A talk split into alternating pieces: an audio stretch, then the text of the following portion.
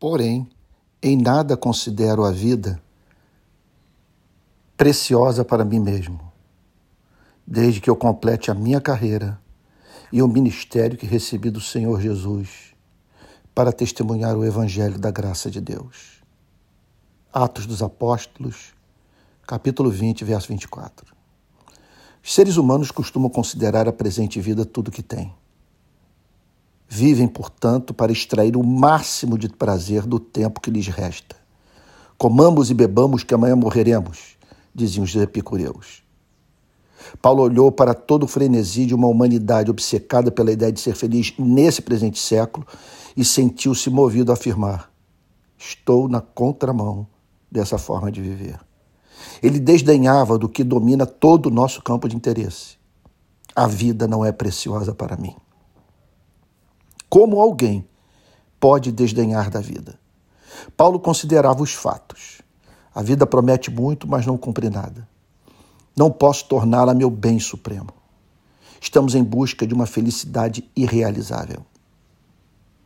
Se sondássemos nossos corações, perceberíamos que buscamos algo transtemporal, que transcende o que os projetos de felicidade socialmente construídos são capazes de oferecer.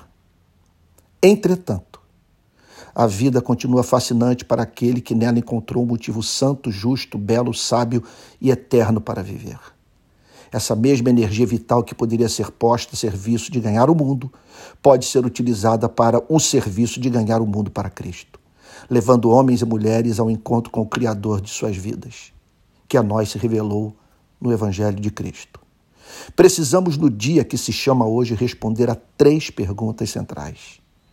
Qual o meu conceito de felicidade?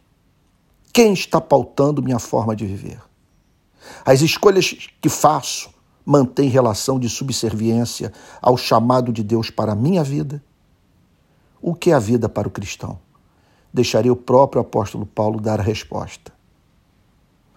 Minha ardente expectativa e esperança é que em nada serei envergonhado, mas que com toda a ousadia, como sempre, também agora, Cristo será engrandecido no meu corpo, quer pela vida, quer pela morte. Porque para mim o viver é Cristo e o morrer é lucro. Entretanto, se eu continuar vivendo, poderia ainda fazer algum trabalho frutífero. Assim não sei o que devo escolher.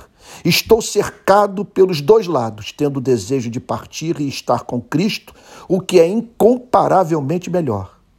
Mas por causa de vocês, é mais necessário que eu continue a viver.